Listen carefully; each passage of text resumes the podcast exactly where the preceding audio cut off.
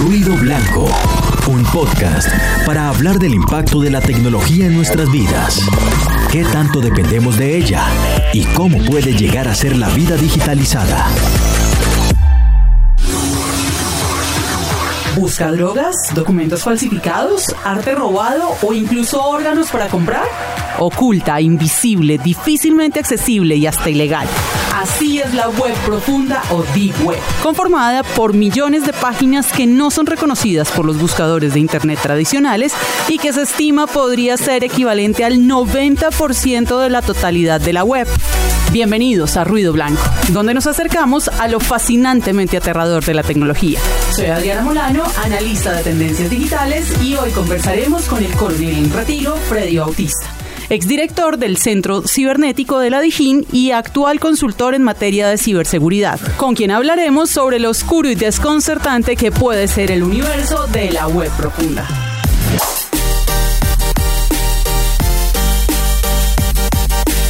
Bienvenido, coronel. ¿Será que hasta nuestra alma está en venta en la Deep Web? Adriana, todo es posible en Internet y en la Deep Web aún más. Y es importante la aclaración que tú haces, ¿no? Las dos características para que quienes nos escuchan tengan claridad. Podemos ir al ejemplo del iceberg, ¿no? Todo lo que está encima en la superficie, digamos, es la web superficial y es aquella a la que accedemos a través de Google, de Bing, de cualquier buscador en particular. Y todo lo que no ha sido conectado o indexado a Google o a Bing es lo que llamamos la Internet profunda. фунта. Bueno, y esa que, que, nos asusta con justa causa, ya usted nos va a contar. Justamente la Deep Web es un espacio de intercambio digital que corresponde a los bajos fondos de Internet, donde se puede encontrar todo tipo de personas y todo tipo de transacciones, todos amparados bajo, digamos que una estela de que no son fácilmente rastreables, identificables. Eso creo que es eh, tal vez lo que ampara de este velo de inseguridad, de ilegal, que es la Deep Web pero creo que acá es el momento de hablar de lo aterrador.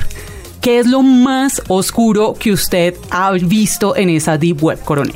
Digamos, eh, tal vez lo que más impacto puede generar son foros o servicios de live streaming, es decir, de publicaciones en vivo, de streaming, de transferencia de streaming de, de video, de abusos sexuales de niños que previamente han sido pactados por personas que pagan a través de criptomonedas en estos foros de pedofilia, en estos foros de explotación sexual y comercial infantil, la posibilidad de acceder a chat en donde se recrea escenas en vivo, claramente de abusos sexuales de niños que están siendo esclavizados o sometidos en distintas partes. Entonces, el último informe de, de Europol del 2017 disponible sobre evaluaciones serias de amenazas del crimen organizado en Internet da cuenta de lo que se conoce, insisto, como el live streaming o este streaming en vivo de abuso sexual. Child Abuse Live Streaming sería la, la, digamos, como las siglas que allí se le pone a esta, a esta modalidad y es tal vez lo más, lo más fuerte que hemos visto, pero también la venta de, de seres humanos, la venta de personas y se pacta también, y estos casos han sido documentados,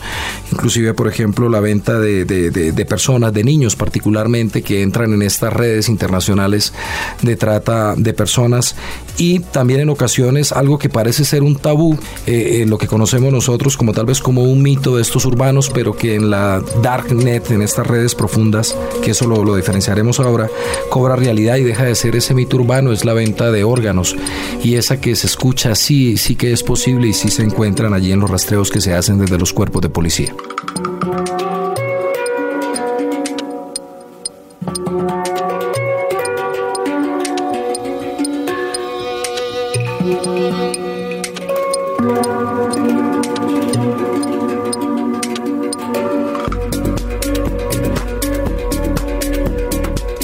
Pues acá mi cara era de pánico total frente a cada uno de estos comentarios porque sin lugar a duda es este tipo de cosas que uno quisiera que no sucediera bajo ninguna circunstancia, pero que tristemente esto oscuro y esto profundo de la web está permitiendo que pase. Pero justamente hagamos esa aclaración, coronel, por favor. Deep Web, Dark Web. ¿Qué significa esto? Claro, primero eh, lo, lo debemos decir, más de 4.700 millones de páginas se cree, hacen parte del la Surface Web o la web superficial, la que todos usamos a diario, en donde está Facebook, donde está YouTube, donde está Twitter, Instagram, etcétera. Luego, y esta se cree que es únicamente, digamos, un 4 a 7% en la actualidad. El resto, el 90%, como bien lo decías tú, hace parte de las deep web, de la deep web o esta red que no, que es importante aclarar, no toda está vinculada a contenido ilícito, sino que allí hay también diferentes foros eh, compuestos por universidades, organizaciones políticas, etcétera, quienes no desean que aparezca su página y sus contenidos indexados a un motor como Google, un motor de búsqueda como Google. Pero luego, dentro de esas deep web, sí que hay un 0.3%, pero aún así siguen siendo cientos de miles de páginas, sí que están vinculadas necesariamente a contenidos ilícitos y para poder acceder a ellas se requiere saltar de servidor en servidor en servidor y por ello la navegación es aún más profunda porque se requiere que esa navegación que hace el usuario lo lleve de un servidor a otro y a otro y a otro y puede estar saltando a su vez en, en varios países, en muchos países hasta llegar al repositorio final en donde se da o la conversación o la negociación de todo lo que hemos hablado, ¿no? Desde seres humanos hasta violaciones en vivo de menores de edad, hasta venta de órganos, venta de armas de fuego, documentos falsos, eh, software para realizar ataques cibernéticos, digamos todo lo que, lo que se ofrece en lo que se llaman los mercados ilegales de, la, de las Darknet. El alma y todo lo demás pareciera estar comercializándose en estos escenarios. Pero coronel, si le entiendo bien, eso quiere decir que no toda la deep web tiene que ser necesariamente ilegal. Eso pareciera ser que hay unos contenidos y unos, digamos, sitios, espacios que pueden ser legales, normalitos, pues, que por alguna razón no están indexados, no, no quieren que estén jalados por un buscador como Google, pero que también están estos otros ilegales. ¿Cómo, cómo es esa de diferencia? Hecho, de hecho, el surgimiento de la, de la Deep Web viene vinculado a temas de privacidad, de protección de información, cuando se quiere realizar una comunicación de tipo privado, tener un sitio para un grupo de personas, por ejemplo, una biblioteca, por ejemplo, las comunicaciones con una universidad universidad, un grupo de abogados, un grupo de periodistas, partidos políticos, desean tener, digamos, interacciones en el ámbito de lo privado y requieres para poder entrar a ciertos servicios un password y acceder a través de otro, de otro navegador. Digamos. Y eso ya lo entendemos como Deep Web. Ya pasa a ser Deep Web. Sin embargo, ese concepto de no indexar o de no eh, poner ese conector de una página, pues ha ido, digamos, siendo utilizado también de una manera mucho más profunda, es decir, que se requieran hacer saltos y saltos en muchos más servidores y que se requiera sí que tener un usuario, sí que tener una invitación o son direcciones, que esto es importante que, que, también se, se diferencie. Claramente no vamos a encontrar un dominio de página.com allí, ni un .co, ni un .edu, no. Aquí son i2p o .onion y esto es importante y es una explicación onion como cebolla en inglés porque el buscador que se utiliza aquí es Tor. Aquí no utilizamos, digamos, un navegador tipo Firefox, no utilizamos un Internet Explorer, no utilizamos un Google Chrome como habitualmente se hace, sino utilizamos Tor.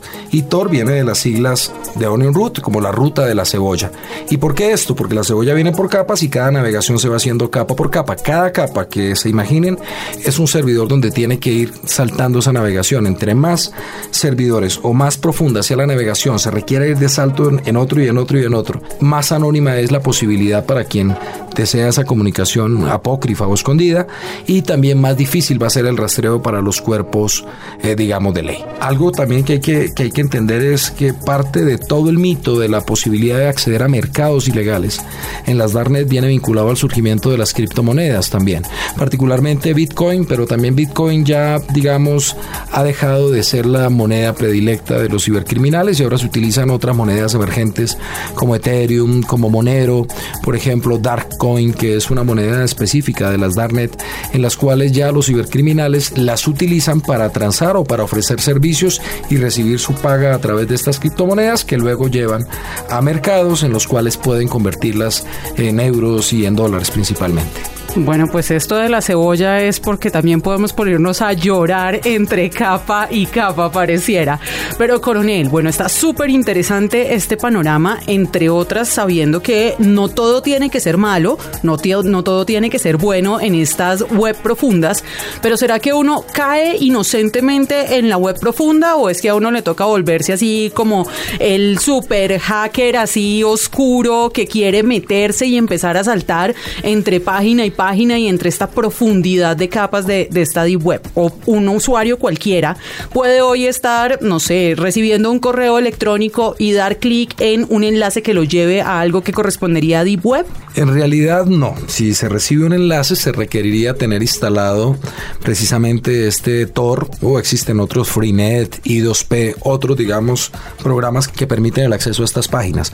Por lo tanto, digamos que si se va a acceder a, Deep Web y a las Darknet, que en realidad si es con la finalidad de ir a explorar este universo oscuro, la recomendación es no hacerlo, porque digamos se está expuesto inicialmente a observar o acceder a contenido absolutamente molesto para, digamos, para la gran mayoría de personas. Les digo porque hay desde las mayores aberraciones de tipo sexual hasta páginas de contenido incluso satánico, hasta páginas en donde pueden encontrarse sacrificios recreados, estos famosos videos en los cuales se recrean eh, muertes en vivo eh, o que se graban pues en vivo y, lo que ya les he hablado, abusos de niños, venta de órganos, armas, etcétera. Entonces, la respuesta en concreto sería que para poder acceder a las Darknet se requiere sí que un software como les dije I2P, Freenet o Tor particularmente y para ello se requiere descargarlos e instalarlos en una computadora. La persona que lo hace se está adentrando a un universo oscuro y peligroso que de hacerlo, de insisto, yo sugeriría que tendría que ser en un proyecto de ciberseguridad de una universidad, en un proyecto académico, en un proyecto de estudio, más allá que de la curiosidad que nos debe adentrarnos en este mundo en el cual podemos, digamos, exponer datos, porque le podemos estar a través de un falso foro de estos, abriendo las puertas de seguridad a nuestros celulares, porque también se puede acceder a través de un teléfono inteligente o a nuestra computadora, porque a lo mejor es una trampa, digamos, un foro sugestivo que haya en Internet profunda. En realidad lo que está diciendo es de clic aquí si quiere ver esto. La persona al dar clic en lo que en realidad lo que puede estar generando es una descarga a su computadora o a su celular de un programa malicioso para robarle datos o para abrirle, digamos, las posibilidades de que sea filmada esta persona en vivo, robarle datos financieros, datos personales, etcétera. Entonces, sí que se requiere, digamos, de tener un mínimo conocimiento, pero sí la voluntad de descargarse un programa, ejecutarlo y realizar ese, esa navegación consentida hacia, hacia la Deep Web y hacia la a las Darknet, que es, digamos, a donde queremos llamar la atención del riesgo. Bueno, y acá hay una pregunta muy interesante y es que normalmente uno lo asocia con personas, ¿cierto? Digamos que personas que están interesadas en A o B y en X o Y contenido y demás. Pero ¿qué pasa con las empresas? ¿Cuál es el rol que juegan las organizaciones? Digamos que tenemos que considerar algo ahí particularmente, las organizaciones deberían estar más atentas, menos atentas, los ataques eh, de virus, de malware y demás le vienen desde la deep web y desde la dark web o qué es lo que está pasando ahí frente a las organizaciones. Por supuesto, claro que sí. Eh, digamos, eh, lo que hemos encontrado nosotros o lo que se ha evidenciado, digamos, desde el mundo de la ciberseguridad es que en las Darknet, por ejemplo, se ofrece abiertamente la venta de datos financieros. Entonces, por ejemplo, los bancos tienen que estar haciendo procedimientos permanentemente de exploración en estos escenarios de cara a verificar que no hayan fugas o brechas de seguridad de la data de usuarios y las compañías que manejen y gestionen datos personales de sus clientes. Por ejemplo, si se quisiera comprar, y esto, esto ocurre en la realidad, datos eh, del sector salud vinculados a pacientes con el fin de tener acceso a historias clínicas o con el fin de tener, digamos, información que pueda ser de utilidad para otro tipo de compañías si se requiera de ese mercado ilegal, las Darknet o la, Internet profunda sí que resulta el mejor escenario para transar ese tipo de información. Entonces, las fugas de información que sufren las compañías generalmente terminan en foros en las Darknet. Por eso, servicios que se hacen de monitoreo de, estos lugares por parte de, de, empresas de ciberseguridad son permanentes y recurrentes de cara a poder eh, detectar esta información, pero sobre todo, digamos, eh, garantizarle a la empresa que están protegiendo y que están cumpliendo con las normativas de, protección de los datos de sus usuarios. Pues, coronel, yo creo que este ha sido un panorama muy, muy interesante frente a esos lados oscuros, literalmente oscuros, de la web que nos tienen la dark web. Pero finalmente creo que acá hay una reflexión muy interesante y es que la web no es nada distinto que lo que nosotros queremos hacer de ella. ¿Esto qué significa?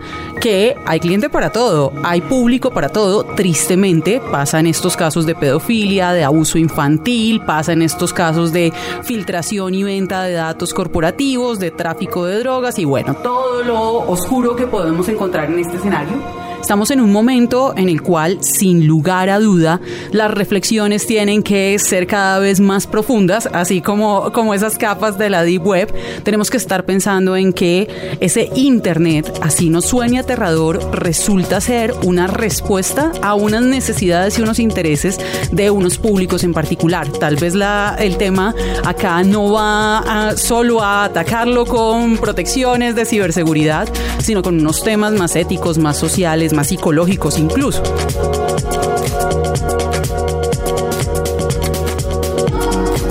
Totalmente de acuerdo, Adriana. Digamos, eh, Internet fue concebido necesariamente como una herramienta de, trabajo como una herramienta académica y el uso que se le ha dado por personas inescrupulosas o por criminales ha llevado a que surjan otros espacios como precisamente el de las redes oscuras, el de la Darknet, que se ha convertido en el repositorio de personas que a través también de una tecnología que digamos ha generado muchos beneficios como es la cadena de bloques o el blockchain, traduz, traduzcase el uso en criptomonedas, pues vienen encontrando anonimato más posibilidad de, de, que no sean rastreables las transacciones de pago por servicios ilegales, vinculados claramente, como lo dijimos, a toda esta gama de delitos, pues generan, digamos, esa combinación perfecta que tristemente permite que se consoliden, digamos, en el mundo de la inseguridad informática. Bueno, por lo menos ya no podemos decir que caímos por desconocimiento, sino por tal vez no tener las habilidades y las protecciones particulares y no tomar las medidas correctas para cuidarnos frente a todas estas posibilidades que nos abre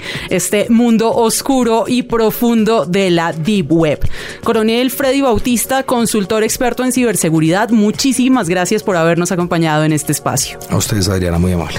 Hasta aquí, Ruido Blanco, lo fascinantemente aterrador de la tecnología. Conéctese bajo su propio riesgo.